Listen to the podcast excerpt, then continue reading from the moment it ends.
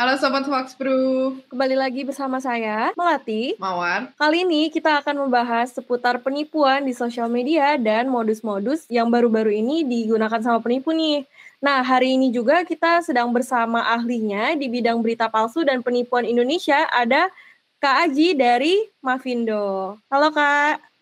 Halo Mawar, halo Melati, apa kabar? Baik Kak. Baik. Welcome to the tipu-tipu series. Yuk, kita, bongkar satu-satu.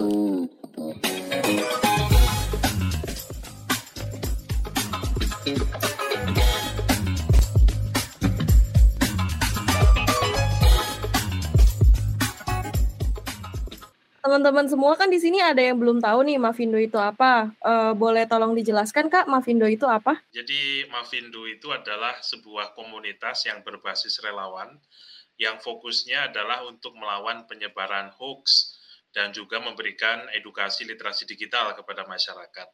Nah, salah satu hoax yang beredar itu ada hoax tentang masalah politik, ada juga tentang masalah kesehatan, tapi yang sekarang juga semakin marak itu adalah hoax tentang masalah penipuan, yaitu penipuan digital. Oh, oke okay, oke okay, oke. Okay. Kalau misalnya di Taiwan kita juga ada namanya TFC, itu Taiwan Fact Check Center ya. Terus, Sama dengan kita. Terus ya project ini jangan lupa juga kolaborasi bersama dengan Pasat. Itu organisasi yang sering buat pelatihan organisasi migrant worker migrant Indonesia yang sudah yang sudah lama di Taiwan dan bikin banyak pelatihan lah ya seperti itu. Uh, terus Kak Aji kenapa ya hari ini kita mau bahas topik ini ya? Karena sekarang ini kita semakin digital ya, maksudnya kehidupan kita tuh nggak bisa lepas ya dari dunia digital. Bangun tidur kita udah langsung pegang HP gitu kan Uh, kalau nggak hmm. pegang HP itu kita merasa cemas gitu. Nah, dan uh, semakin ke sini, semakin banyak juga aktivitas-aktivitas kita kita lakukan secara digital, termasuk aktivitas ekonomi. Misalnya uh, ketika kita belanja, kita sudah menggunakan aplikasi marketplace gitu ya. Kita transfer mungkin sudah mulai tidak lagi antri ke bank, tetapi uh, cukup dengan menggunakan smartphone kita gitu.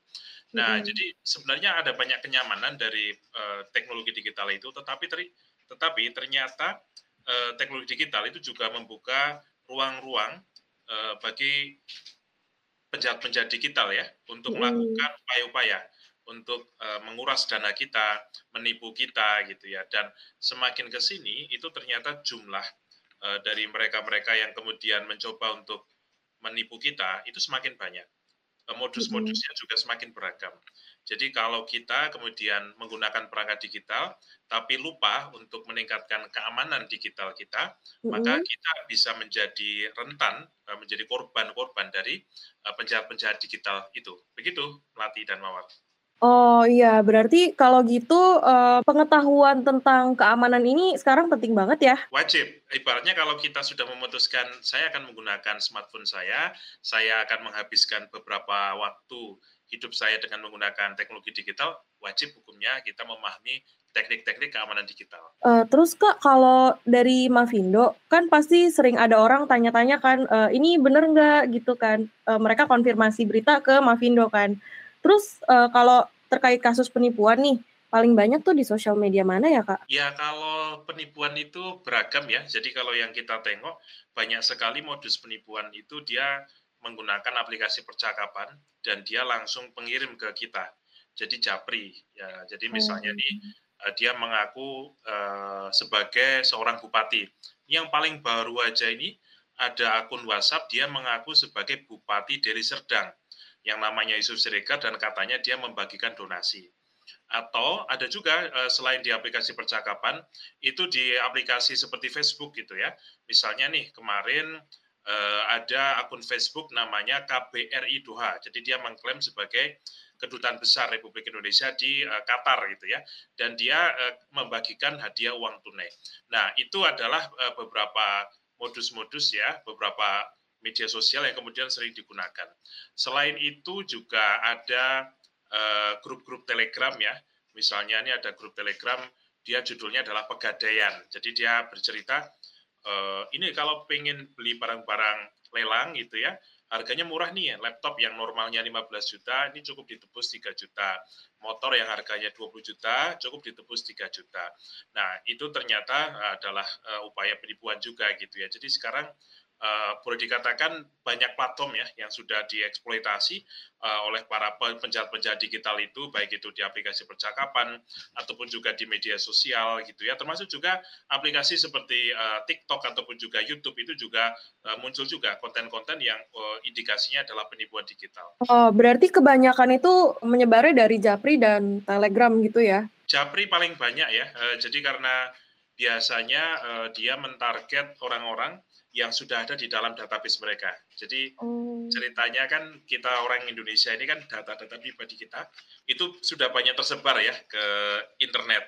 Baik itu karena misalnya ada platform yang dikelola pemerintah yang bocor, atau misalnya waktu itu ada marketplace besar yang kemudian datanya ke mana-mana, atau e, dari kita sendiri yang mungkin misalnya kita lalai memasukkan data-data yang seharusnya itu adalah data pribadi ke, ke orang lain.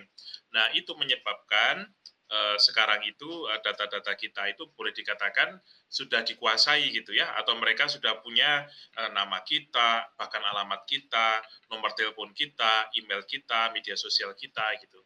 Jadi mereka-mereka sudah sedemikian canggihnya gitu ya aktor-aktor jahat ini mereka mengkombinasikan data-data itu dan kemudian mereka akan mencari titik lemah kita. Titik lemah kita ada di mana Misalnya nih ada yang dengan dikirim pesan, eh Anda dapat eh, apa namanya dompet di Shopee Anda bertambah 2 juta misalnya. Kalau pengen mengklaim silakan klik link ini misalnya. Nah itu juga apa namanya itu juga terjadi. Ataupun juga misalnya ada modus-modus lain yang semakin canggih ya eh, sekarang ini adalah ketika ya bukan hanya membuat link-link yang eh, memancing kita untuk isi ya itu namanya adalah phishing ya tapi lebih canggih lagi jadi sampai dia membuat aplikasi khusus aplikasi khusus yang harapannya aplikasi itu bisa di-download sama kita. Kemudian ketika kita klik, kita install, ternyata aplikasi itu akan bisa menyadap data-data penting kita, bahkan kemudian akun dompet digital kita, bahkan rekening kita, gitu ya, itu bakal dikuasai orang lain. Nah, itu uh, situasi yang saat ini terjadi, dan uh, karena penanganan ya untuk penipuan digital itu masih belum maksimal di Indonesia sehingga kemudian eh, sepertinya masih terus aja setiap harinya yang menjadi korban-korban di ruang digital. Wah, serem banget ya. Serem. Bisa, uh, uh, isi HP kita kelihatan semua gitu. Kayak virus dong ya. Bisa kelihatan semua, betul. Ya dia kayak virus. Jadi dia nanti bisa menyadap gitu ya. Kalau kita punya akun digital seperti mobile BCA atau misalnya Brimo ya, uh, akun internet bankingnya BRI itu kan satu hal yang paling krusial itu ketika mau transaksi itu adalah OTP ya. One time password gitu ya. One time password itu biasanya akan dikirim melalui SMS jadi kalau seandainya SMS kita itu kemudian bisa disadap oleh aplikasi itu ya maka ibaratnya tinggal nunggu waktu rekening kita bakal dikuras gitu ya. Dan itu sudah kejadian. Hmm. di saya tinggal di Jogja ya melati mawar. Jadi di Jogja di provinsi Jogja tahun 2022 itu saya dikasih cerita oleh Kabit Humasnya Polda DIY, dia bilang selama setengah tahun di tahun 2022 itu ada uang masyarakat yang hilang sampai 6 miliar rupiah gara-gara berbagai modus penipuan digital ini. Dan tidak semua dari mereka itu orang-orang yang pendidikan biasa loh. Ada juga dokter, ada juga dosen gitu ya. Jadi sebenarnya ya ini kerentanan yang bisa uh, dialami oleh siapa pun yang mereka hidup di dunia digital.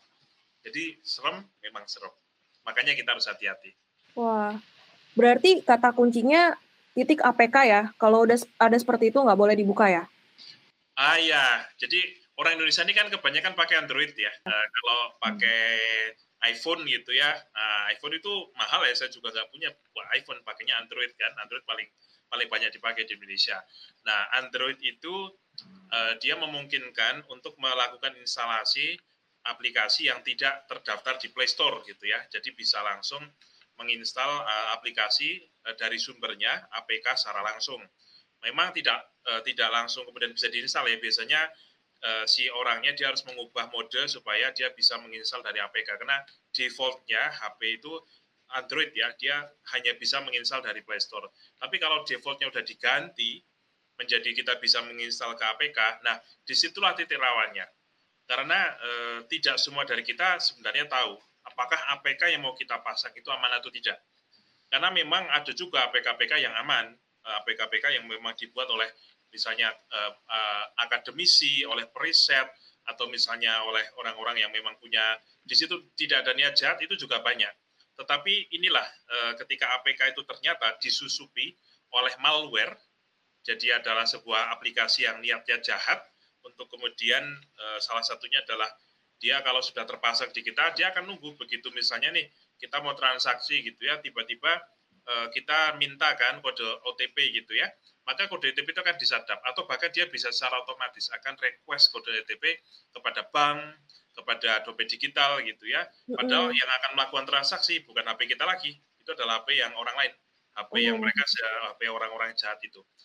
Dan ya itu itu yang kita memang harus tahu gitu ya bahwa situasinya sekarang sudah seserius itu. Oke, tapi kalau misalnya kode OTP gitu kan di SMS-nya juga ada bilang kalau mohon jangan berikan kode ini ke siapa pun gitu. Terus ya. orang-orang ya. kenapa ya kalau menurut Kak Aji bisa tetap ketipu gitu? Kalau yang APK tadi biasanya dia sudah lebih canggih ya. Jadi dia dia akan bisa langsung membaca tanpa orangnya tahu itu uh, kode OTP-nya akan hilang. Tapi juga kasus-kasus sebelumnya itu kan juga banyak terjadi adalah ketika orang dia itu mengisikan kode OTP kepada sistem yang lain. Itu uh, biasanya itu karena kita menyebutnya adalah social engineering ya. Jadi sebenarnya tipu-tipu bahasa kita di sini kan ini tipu-tipu series ya. Jadi tipu-tipu itu uh, kalau bahasa teknisnya itu adalah social engineering. Jadi misalnya saya ya pernah tuh ditelepon sama uh, orang uh, perempuan gitu ya. Malam-malam telepon halo ya uh, ini anda pengguna ini ya pengguna Shopee ya? Iya betul. Saya uh, mau menginformasikan bahwa anda mendapatkan hadiah gitu ya karena sering menggunakan Shopee. Jadi anda sekarang dapat hadiah uh, 5 juta gitu ya. Uh, mau nggak mau dapat hadiah ini? Saya bilang ya mau dong masa enggak gitu ya. Uh, kemudian setelah itu dia nanti akan nanyakan informasi yang uh, berbagai macam gitu ya. Nah, salah satunya adalah dia akan minta, oh ya ini uh, dari kami tadi mengirimkan kode gitu ya, kode itu untuk aktivasi voucher 5 jutanya. Nah, dia nanti akan bilang, tolong dong dibacakan nomornya. Jadi ketika saya apa namanya, saya membuka HP saya itu, ada SMS masuk gitu ya. Jadi SMS itu berisi tentang kode OTP. Nah, kalau orang yang tidak tahu gitu ya, orang tidak tahu, dianggapnya betul bahwa yang sedang uh, menelpon kita adalah orang dari Shopee dan kodenya dikirim itu memang kode untuk diberikan kepada dia.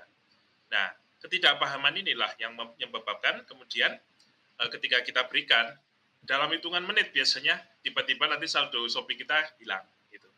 Saldo kita oh. uh, hilang gitu. Itu itu nggak hanya Shopee ya, itu juga terjadi pada dompet-dompet digital yang lain gitu ya karena memang mekanismenya kan hampir sama semua. Jadi pengamanan kita kan ada dua lapis sebenarnya. Yang pertama adalah username dan password, ya kan? Yang kedua adalah OTP ini, gitu ya. Username password itu biasanya mudah dijebol karena kebanyakan orang itu masih belum mengetahui bagaimana membuat username dan atau password yang kuat, gitu ya. Yang kedua adalah ya tadi, yang OTP tadi itu uh, bisa diakali dengan cara social engineering tadi. Begitu, Melati. Oh iya, terus kayak mereka juga terlalu pinter ya kadang bisa bikin kartu nama palsu, terus kalau nggak name tag kerja palsu, kayak maksudnya dari profile picture-nya lumayan meyakinkan gitu loh. Iya, betul. Gitu. Sekarang apa apa sih yang nggak nggak bisa dipalsukan? Mau kartu nama palsu, bahkan struk ATM palsu. Jadi eh, misalnya kita transaksi nih, misalnya eh, kita transaksi di media sosial, misalnya di Facebook ada yang menawarkan ini ada TV harganya murah nih, uh, aslinya 7 juta, tapi saya uh, jual 2 juta saja. Jadi apa namanya, dia nanti akan ketika misalnya akan transaksi gitu ya tanpa menggunakan marketplace gitu ya, itu akan potensi penipuannya itu akan akan sangat tinggi. Atau misalnya sebaliknya ya, saya punya barang nih, saya punya barang TV harganya misalnya 5 juta. Kemudian saya tawarkan melalui media sosial dan ada yang mau tertarik beli gitu ya. Oh dia, oh ya saya mau pengen beli TV-nya ya, saya segera transfer ya gitu ya. Dia sudah mengaku transfer, dia sudah foto bukti transfernya melalui struk melalui ATM, ada struk ATM-nya di foto. Transfernya sudah betul ke rekening saya, nilainya 5 juta gitu ya. Nah, kalau orang yang kemudian tidak teliti ya, barangnya langsung dikirim. Barangnya langsung dikirim, TV-nya langsung dipakai dikirim gitu ya. Tetapi ketika kita cek di uh, tabungan ternyata uangnya nggak masuk gitu ya. Nah itu juga kejadian juga sering terjadi ya. Jadi banyak yang kemudian tertipu dengan hal semacam itu. kemudian uh, ketika dia mau mau komplain mau lapor itu ya biasanya orangnya juga sudah menghilang orangnya juga biasanya uh, alamatnya yang digunakan juga alamatnya uh, hanya digunakan sementara dia kemudian langsung bisa uh, pindah ke tempat yang lain nah hal-hal semacam itu yang sepertinya sekarang uh, masih apa ya masih masih sering terjadi karena banyak masyarakat kita masih belum paham bahwa ada loh cara-cara tipu-tipu seperti itu. Ketangkepnya juga susah ya berarti ya penipuan online? Penipuan online itu agak susah ya, apalagi kalau modusnya seperti kalau misalnya kita dijanjikan untuk dikirimi barang gitu ya, kita sudah transfer sekian, itu memang sulit ya sampai sekarang ya karena ada fenomena yaitu adalah pertama adalah rekening-rekening yang kita transfer itu kadang-kadang rekening hantu. Rekening hantu gimana tuh maksudnya? Nah, rekening hantu ini menarik ya kita bahas ya. Jadi rekening hantu itu adalah misalnya nih melati punya rekening gitu ya, tapi saya nggak butuh, saya nggak nggak nggak akan saya pakai rekeningnya. Tiba-tiba mawar dia bilang, eh melati, aku tuh pengen punya rekening yang bisa dipakai buat terima transfer transfer rekeningmu aku beli aja boleh nggak? Aku beli 5 juta deh gitu ya. Uh, melati terus ya seneng dong. Siapa yang nggak mau dikasih uh, duit 5 juta gitu kan? Jadi akhirnya uh, melati itu rekeningnya dipakai sama si mawar. Dan kemudian mawar melakukan berbagai penipuan ya. Bukan mawar yang ini ya. Mawar ini mawar yang baik. Jadi mawar yang uh, jahat itu dia kemudian melakukan penipuan ketika transfer transfer transfer gitu ya. Uh, kalau misalnya ditelusuri sama polisi namanya yang ada di situ adalah nama melati bukan si mawar. Ketika misalnya polisinya sudah mencari si melati mawarnya sudah pergi nggak tahu ke mana Nah, jadi sampai sekarang itu mungkin masih belum banyak sekali, uh, meskipun ada ya, uh, belum banyak sekali penjahat-penjahat yang kemudian bisa tuntas gitu ya, dituntut kemudian masuk ke penjara. Nah, ini yang membuat kita ini harus hati-hati karena uh, siapa tahu kita kemudian menjadi target dari penipu-penipu uh, itu. Rekening pinjaman ya berarti ya? Oh iya iya betul. Rekening ya. orang. Uh-uh. Iya, pakai rekening orang. Bahkan biasanya kayak gitu identitasnya uh, sekali iya. ketika misalnya mawar beli rekeningnya ke uh, rekening melati gitu ya identitas melati juga udah dikasihkan semua gitu ya fotokopi KTP-nya ataupun yang lainnya. Jadi ibaratnya ya itu hantu gitu ya. Jadi si mawar ini nggak pernah ketahuan oleh siapa pun karena identitasnya nggak ada yang tahu gitu. Berarti dari Japri sama WA ya kebanyakan yang begini. Kalau misalnya kayak Facebook sama TikTok gitu gimana kak? Ya kalau di Facebook itu yang sering terjadi itu misalnya ada iklan lowongan kerja misalnya. Ya misalnya dari PT Pertamina kami membuka lowongan pekerjaan. Uh, di ada 11 lowongan gitu ya syaratnya sekian sekian sekian. Dan kemudian nanti dia akan membuat tulisan uh, jika anda tertarik silakan mengirimkan surat lamaran anda ke uh, apa namanya ke email sekian atau ke WhatsApp sekian gitu ya. Nah itu agak agak agak tidak lumrah ya kalau biasanya kalau yang namanya lamaran itu pasti menggunakan email saja. Nah, kemudian nanti dia akan membuat pengumuman gitu ya. Uh, ya, selamat Anda uh, masuk ke dalam daftar pendek uh, untuk mengikuti wawancara di Pertamina misalnya. Jadi untuk informasi lebih lanjut silakan Anda hubungi namanya ini gitu ya dan kemudian nomornya itu. Nah, ketika dia hubungi, biasanya dia nanti akan diminta uang. Misalnya oh ya uh, ini kalau misalnya uh, ingin mengikuti proses wawancara, nanti silakan uh, ini ya berangkat ke misalnya dia dia dari kota lain nanti disuruh berangkat ke Jakarta. Nanti kami sediakan akomodasi dan lain-lain gitu ya. Dan kemudian nanti akan kita atur jadwalnya untuk bisa langsung ketemu sama HRD-nya Pertamina. Nah, ketika dia transfer, transfer itu bisa 10 juta, bisa 15 juta gitu ya. Uh, dia datang Eh, ke Jakarta gitu ya. Dan oh. kemudian dinapkan gitu betul dinapkan. Tapi ketika dia pagi datang ke tempat wawancara gitu ya uh, itu pertaminanya bingung. Karena dia merasa tidak pernah membuka lowongan. Jadi ketika bingung gitu ya dikontak orangnya sudah nggak ada orangnya sudah kabur. Uh, ini yang jadi korban bukan hanya Pertamina ya itu banyak sekali perusahaan-perusahaan yang jadi korban semacam itu. PT Antam pernah kemudian dulu ada PT Chevron juga pernah gitu ya. Jadi uh, itu yang beredar dari media sosial. Kemudian selain lowongan kerja, itu juga yang sekarang ini banyak muncul adalah uh, iklan barang-barang yang uh, misalnya dia bilang ini kami menjual kipas angin atau bukan kipas angin bahkan AC mini gitu ya. AC mini produksi Jepang. Uh, ini lihat orang-orang di sini pada antri panjang gitu ya untuk membeli AC mini ini. AC mini ini kami jual dengan harga 300 ribu misalnya. Nah, nanti kalau Anda tertarik silakan klik gitu ya. Jadi itu iklannya ada di Facebook. Uh, kemudian ketika kita klik, dia akan masuk ke dalam sebuah web lain dan di situ nanti kita diminta untuk memasukkan uh, alamat, nama dan seterusnya ya identitas gitu ya dan nanti kita akan diminta transfer. Nah, ketika nanti dikirim barangnya, barangnya itu jelas gak karu-karuan gitu ya. Ada yang cuma kotak uh, kardus yang isinya cuma mungkin kayak semacam apa ya mainan gak jelas gitu ya. Tapi yang pasti uh, itu bukan AC mini yang seperti yang ada di dalam uh, di dalam iklan yang ada di Facebook itu. Jadi itu juga korbannya cukup banyak ya. Jadi mereka-mereka yang tidak tahu bahwa itu adalah informasi yang too good to be true ya. AC itu kan nggak mungkin harganya cuma 300 ribu ya.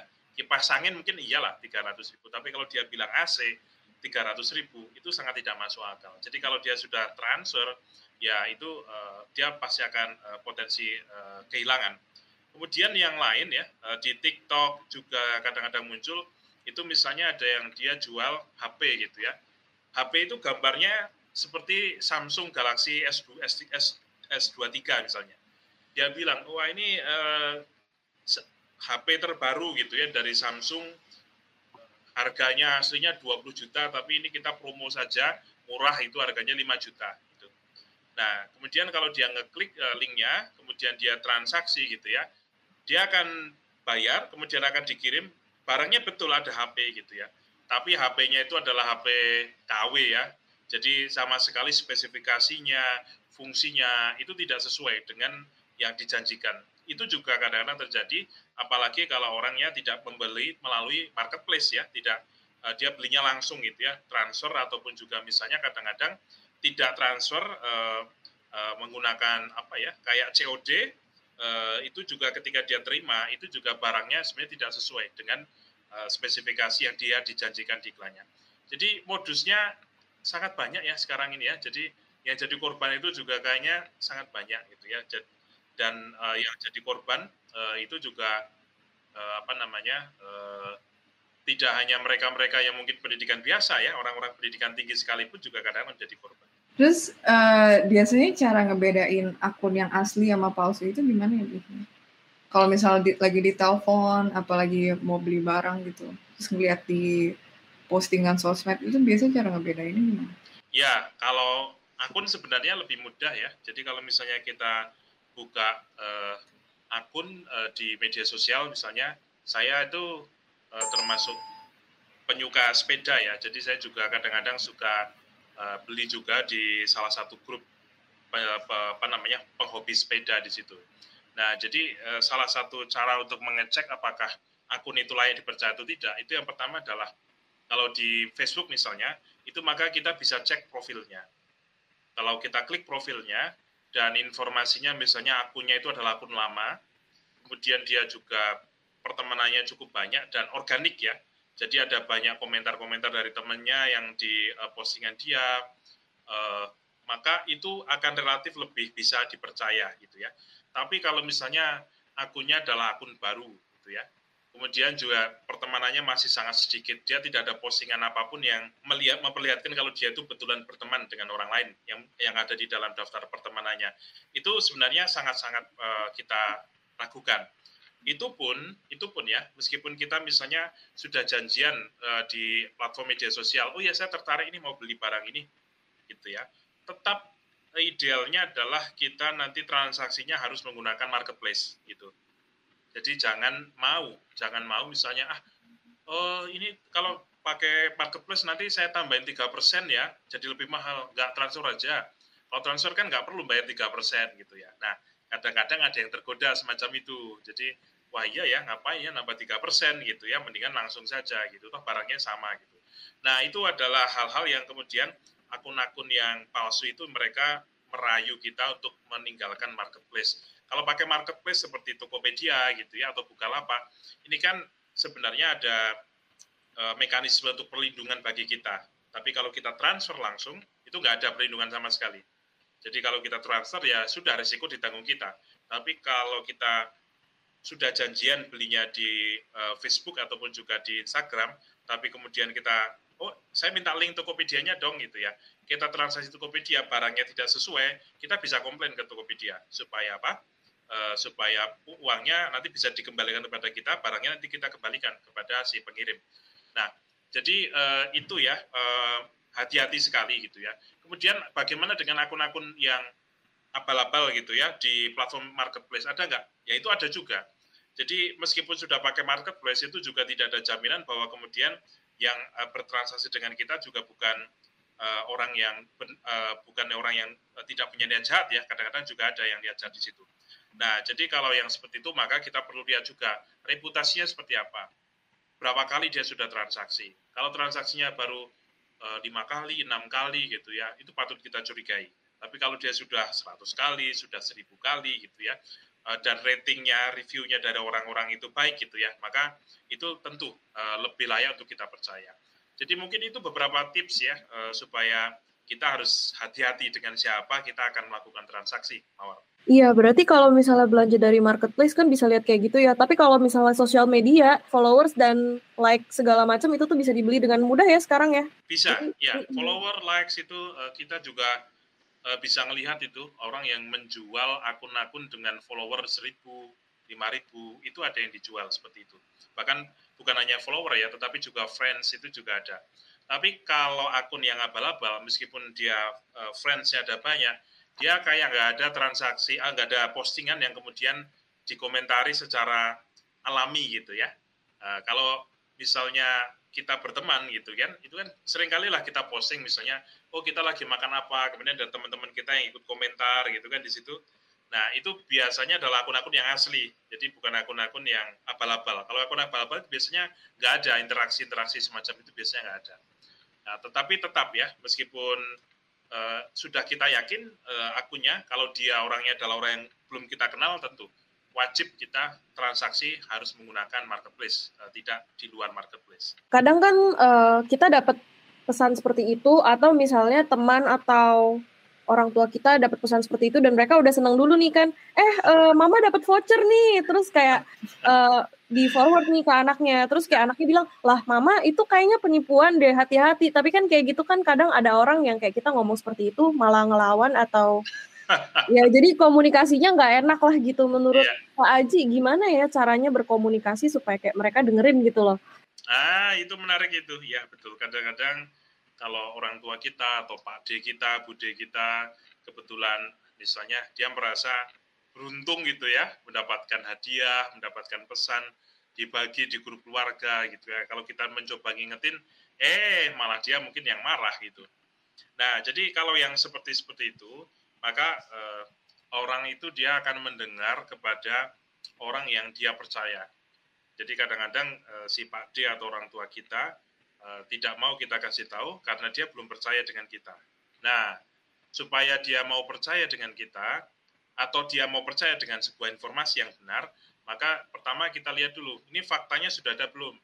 Fakta tentang uh, hal ini. Misalnya tadi, oh dia yang mengaku dari uh, apa namanya OVO misalnya dia mengaku dari OVO dia ngasih dompet uh, seharga uh, senilai satu juta misalnya nah hal-hal semacam ini paling tidak kita bisa membantu dengan mencarikan klarifikasinya misalnya nih kalau di situs kita di turnbackhawk.id misalnya itu ada banyak isu yang uh, mengklaim tentang apa namanya uh, dari dompet digital ataupun juga dari platform gitu ya misalnya uh, ada yang mengatakan nih ada saldo OVO gratis dari bot Telegram misalnya, uh, ataupun yang lain, atau misalnya uh, OVO itu sebenarnya ada ada beberapa yang lain.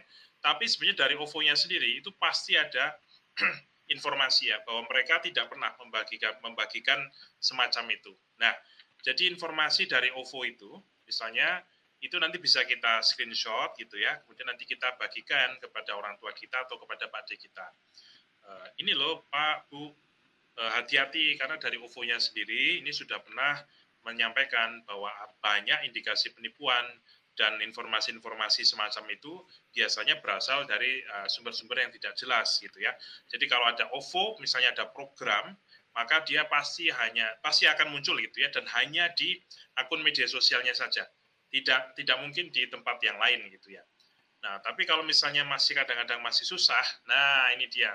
Kalau resep saya adalah eh, kadang-kadang kita perlu minta bantuan ke orang lain yang dipercaya sama orang tua kita atau dipercaya sama keluarga kita. Misalnya oh, bapak saya, misalnya dia ternyata eh, sangat percaya dengan eh, seorang tokoh di masyarakat, misalnya ketua RT-nya gitu, karena ketua RT-nya itu dia paling sering bercerita, paling sering berbagi informasi gitu ya, dan sangat-sangat uh, sangat dipercaya gitu ya. Nah, kita bisa minta tolong kepada Pak Ketua RT-nya. Pak, Pak, uh, Pak Ketua RT, mohon maaf ini Pak, ini sepertinya lagi banyak indikasi uh, penipuan digital sekarang ini, termasuk salah satunya ini ada yang bagi-bagi dompet OVO, padahal sepertinya tidak, karena dari OVO-nya sendiri bilang itu adalah penipuan, gitu ya. Bisa dibantu tidak untuk membagikan informasinya kepada orang-orang yang ada di RT itu, gitu. Nah, itu juga bisa dilakukan, gitu ya, uh, supaya apa? Yang menyampaikan bisa jadi tidak langsung kita, tetapi kita menyampaikan lewat orang lain. Nah, itu tips yang kadang-kadang uh, perlu kita lakukan. Begitu, Melati. Oke, berarti kasih informasi sebanyak-banyaknya. Terus kalau misalnya nggak mempan kita yang kasih tahu, orang lain ya yang kasih tahu ya? Iya, betul, betul. Nah, terus nih kak, uh, boleh nggak sih ceritain beberapa penipuan APK yang udah terjadi? Iya, iya, iya, iya. Sekarang ini uh, apa ya penipu-penipu itu mereka lebih lebih canggih gitu ya dalam mencoba untuk dapatkan data-data pribadi kita jadi mereka bukan hanya menggunakan link-link phishing, tetapi mereka kemudian membuat uh, aplikasi gitu ya. Jadi sudah sangat niat ya. Jadi ya sebuah aplikasi uh, yang ditarget ke Android gitu ya. Hanya Android karena yang Apple kita belum pernah dengar ada kasus semacam ini. Jadi mereka yang menggunakan Android uh, itu bisa menggunakan APK ya. APK bisa diinstal uh, kalau misalnya HP kita sudah disetting supaya bisa install langsung APK, maka uh, maka APK itu bisa terpasang. Nah, di dalam aplikasi APK itu nanti ada beberapa fungsi yang tujuannya adalah untuk dia akan membaca semua data-data kita, termasuk data-data kontak kita, data eh, SMS kita, dan bahkan bisa jadi email kita ya. Jadi banyak data-data pribadi yang kemudian akan dibacak ya oleh uh, aplikasi itu. Nah, dia caranya kemudian merayu kita untuk kemudian memasang APK itu ada banyak. Misalnya kalau di kami di Mavindo punya data itu di bulan Maret kemarin ya 2020 2023 itu dia eh, modusnya adalah mengirim pesan WA langsung ke kita gitu ya dia bilang begini selamat siang Pak Ibu kami dari kepolisian menginformasikan bahwa Bapak Ibu melakukan pelanggaran silakan buka aplikasi untuk melihat surat tilangnya. Jika suratnya sudah dibaca, silakan segera datang ke kantor polisi yang terdekat. Nah, di situ ada satu file namanya surat tilang strip 1.0.apk, ukurannya 8,85 mega. Nah, kalau kita ini takut ya, karena siapa sih yang nggak takut ditilang kan? Pasti karena, waduh, aku melanggar apa gitu ya. Apalagi sekarang mungkin kan eh, di beberapa kota besar seperti di Jakarta, di uh, Surabaya misalnya atau bahkan di Jogja kan sudah mulai ada uh, apa namanya elektronik tilang ya e-tilang jadi ketika mereka kena uh, tilang maka nanti akan ada pemberitahuan uh, tentang kita kena tilang apa dan kita diminta membayar berapa. Nah, bagi yang tidak paham, maka bisa jadi akan menganggap bahwa ini adalah hasil dari elektronik tilang dan kemudian dia akan mendownload APK itu, dia memasang di HP-nya itu gitu ya. Dan ketika dia pasang, aplikasi itu akan terpasang untuk kemudian menyadap data-data kita. Dia butuh waktu mungkin beberapa waktu sampai akhirnya dia ketemu Koja. Dia bisa dapat apa OTP ya untuk beberapa aplikasi penting. Dia akan lihat di di, di HP kita ada apa saja, apakah ada mobile BCA, Brimo, eh, apa namanya Mandiri ataupun yang lain. Jadi begitu dia nanti sudah bisa mendapatkan data-data itu, maka dia di komputernya atau di HP-nya dia akan uh, melakukan transaksi-transaksi akan menguras semua rekening kita gitu ya. Itu yang uh, modus yang pertama ya tentang masalah surat tilang. Kemudian juga ada yang lebih lama lagi itu di keluar di bulan Desember kemarin 2022 itu mengklaim dari uh, jasa pengiriman ya. Dia mengirim uh, dia mengklaim sebagai JNT Express. Jadi dokumen resi pengiriman dalam format APK jadi dia bilang begini, selamat siang, ada paket dari JNT atas nama Nurhayani. Uh, mohon dicek resi dan paketnya. Nah, di situ dia melakukan satu file namanya cek resi JNT .apk ukurannya 4,4 mega. Ini sama persis dengan yang tadi. Jadi kalau kita download, maka kemudian nanti apa pun yang ada di HP kita itu akan dikuasai ya oleh si penjahat. Kemudian eh, ini yang muncul di bulan Januari 2023 itu eh, muncul juga namanya lembar tagihan BPJS Kesehatan dalam format APK. Dia menyampaikan begini, dia mengaku sebagai eh, petugas dari BPJS Kesehatan kami informasikan tagihan Anda sebesar Rp2.020.000. Mohon segera lakukan pembayaran di bank terdekat. Kemudian dia melampirkan uh, file namanya lembar tagihan uh, .apk ukurannya 6,7 MB dan sama persis ketika kita install maka dia akan menguasai uh, eh, HP kita. Selain itu surat tilang tadi ya, uh, kemudian apa namanya BPJS gitu ya, uh, pengiriman gitu ya. Ini juga yang paling baru itu adalah ini agak lucu ya. Jadi dia mengirim pesan WhatsApp gitu ya. Dia meng mengklaim begini, Selamat malam, saya atas nama merasa keberatan atas apa yang Anda posting di Instagram. Postingan Anda sudah memakai nama produk toko saya tanpa seizin dari saya. Maka saya minta kepada Anda untuk menghapus postingan Instagram berikut gitu ya. Nah, ini juga eh, ketika kita klik gitu ya, maka uh, dia akan masuk ke dalam sebuah link itu ya. Itu bisa ada yang mendownload APK tetapi juga ada yang akan meminta data-data kita gitu ya. Uh, seperti itu. Kemudian ada yang lagi yang lain. Ini mirip dengan yang tadi jadi pesan WhatsApp pengembalian barang retur dan file foto APK yang mengatasnamakan JNE kalau tadi adalah JNT eh, kemudian yang sekarang adalah JNE jadi JNE dia bilang ini ada barang retur yang dikembalikan dari pembeli, paketnya sudah sampai di JNE, silakan dicek dulu gitu ya. Silakan buka foto lalu difoto barangnya, kemudian uh, masukkan foto itu ke dalam aplikasi ini. Itu nanti ketika nanti APK-nya didownload, kasusnya juga sama. Nah, itu kurang lebih beberapa kasus-kasus ya yang uh, saat ini masih marak gitu ya, dan uh, sebagian dari itu yang menyebabkan uh, kalau kemarin ya sempat uh, cerita ada yang kehilangan uang di BRI gitu ya. Uh, sampai 38 juta sampai 300 juta gitu ya.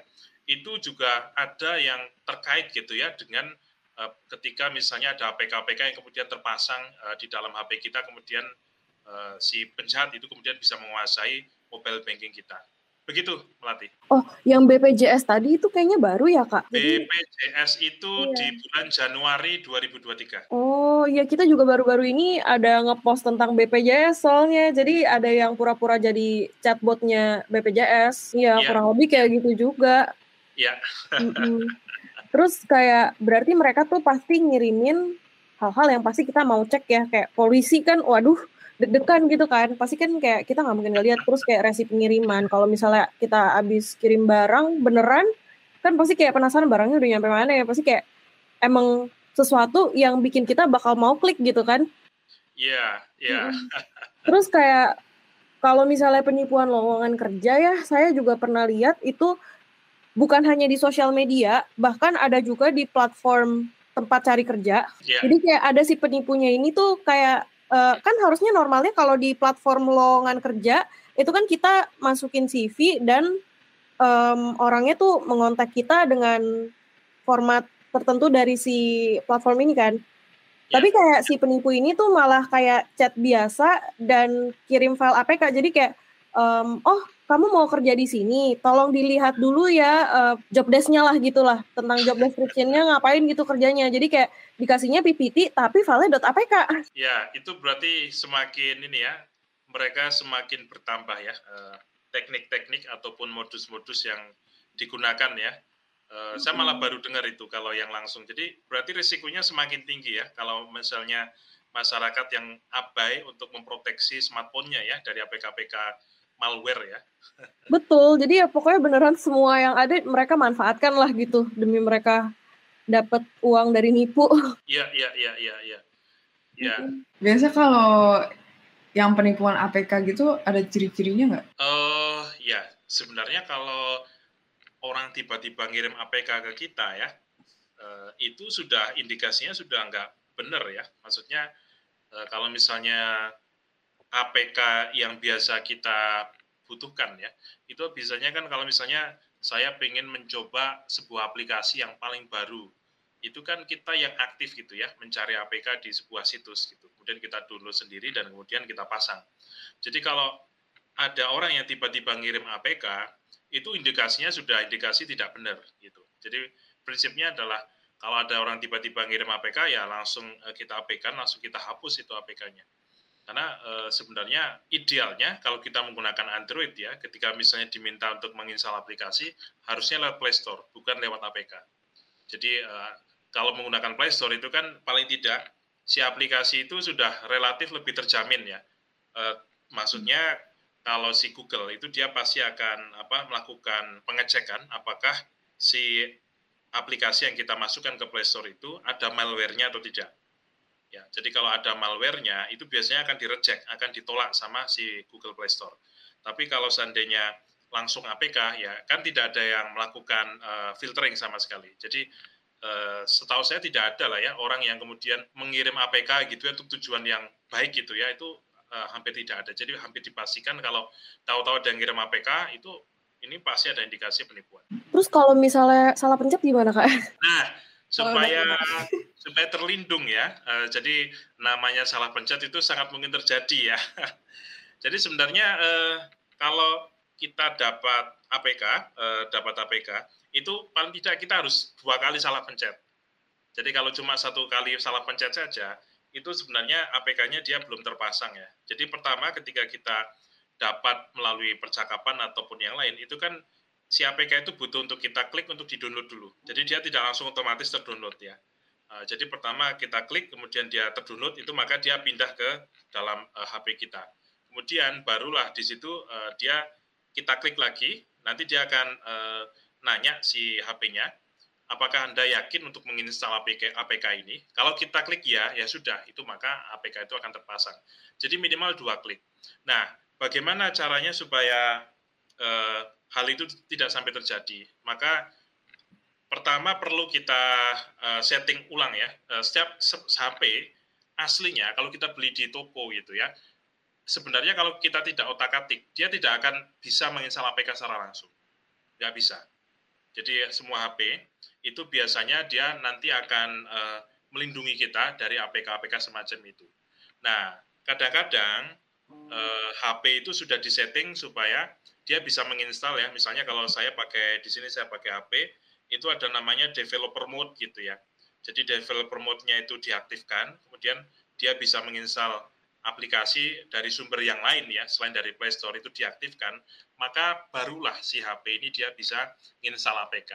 Nah, jadi kalau seandainya pengen aman, ya itu tadi dikembalikan ke setting awalnya, yaitu adalah dia hanya bisa menginstal uh, aplikasi dari Play Store saja, tidak dari APK. Nah, itu paling tidak itu bisa paling tidak mengurangi ya, mengurangi risiko. Meskipun ya itu tadi kadang-kadang yang namanya penjahat mereka pasti akan menggunakan berbagai cara. Misalnya dia sudah ngirim APK, nanti kita yang orang yang tidak tahu ya mencoba klik loh, ini kok nggak bisa gitu ya. Oh nanti dia akan ngasih tahu, oh itu HP-nya settingnya keliru.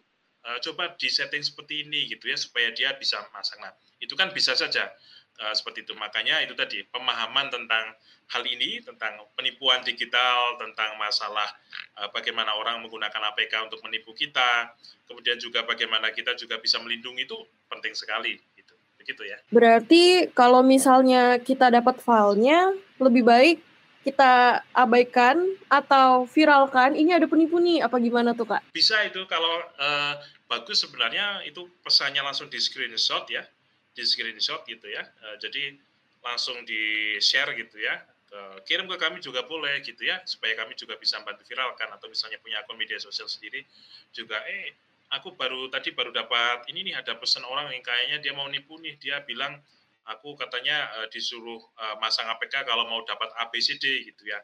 Ini kayaknya bukan. Nah, itu sebenarnya penting kalau seandainya dia men, men-share itu, jadi itu bisa melindungi orang lain ya, mungkin tidak tahu.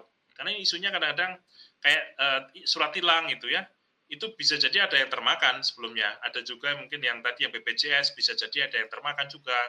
Atau misalnya yang dulu yang uh, aplikasi pengiriman itu ya yang dari JNE JNT itu juga yang melaporkan sudah. Dia bilang ya uh, wah saya kemarin terlanjur ngeklik gitu. Itu juga yang cerita seperti itu juga cukup banyak. Jadi kalau ada yang ngasih tahu di screenshot ya, jangan di share sampai APK-nya, cuma screenshot aja kan aman. Itu saya rasa bagus itu untuk membantu sesama kita. Terus kalau misalnya mau kirim ke Mavindo, caranya ke mana ya kak? Ya, kalau Mavindo kita punya beberapa akun media sosial ya, melalui uh, Instagram misalnya, di Instagram kita punya namanya uh, Turn Back Hoax ID gitu ya. Kemudian di Twitter kita juga ada Turn Back Hoax gitu ya. Uh, itu bisa dikirim DM ke sana. Uh, kita paling sering itu dapat DM dari orang-orang atau juga bisa dikirim melalui WA kita. Jadi kita punya WhatsApp, dia itu bisa digunakan untuk mencari tahu apakah hoax atau bukan, tapi juga dia bisa uh, menerima pesan-pesan atau pertanyaan gitu ya dari masyarakat itu di 0859 21 600 500 ya saya ulangi ya nomor WhatsApp Mavindo itu ada 0859 21 600 500 Terus kalau misalnya teman-teman ketemu berita di Taiwan, boleh juga line ke at TFC Taiwan ya teman-teman. Terus kayak kalau misalnya mau konsultasi juga bisa banget di grup kita. Namanya apa Mawar? Di komunitas Indo Taiwan Hoax Proof anti tipu-tipu. Ya, jadi itu Facebook, itu ya. tiap minggu kita juga ada upload-upload ya tentang penipuan. Pokoknya pasti ada updatean-updatean lah. Jadi supaya teman-teman tetap terinfo dan untuk menghindari hal-hal yang tidak diinginkan ya. Oke, okay. uh, eh, terima kasih teman-teman yang sudah dengarkan sampai habis. Tetap pantengin terus podcast kita dan sosial media kita. Jangan lupa follow Facebook grup kita. Terima kasih, jangan bosan-bosan ya. Dadah. Dadah.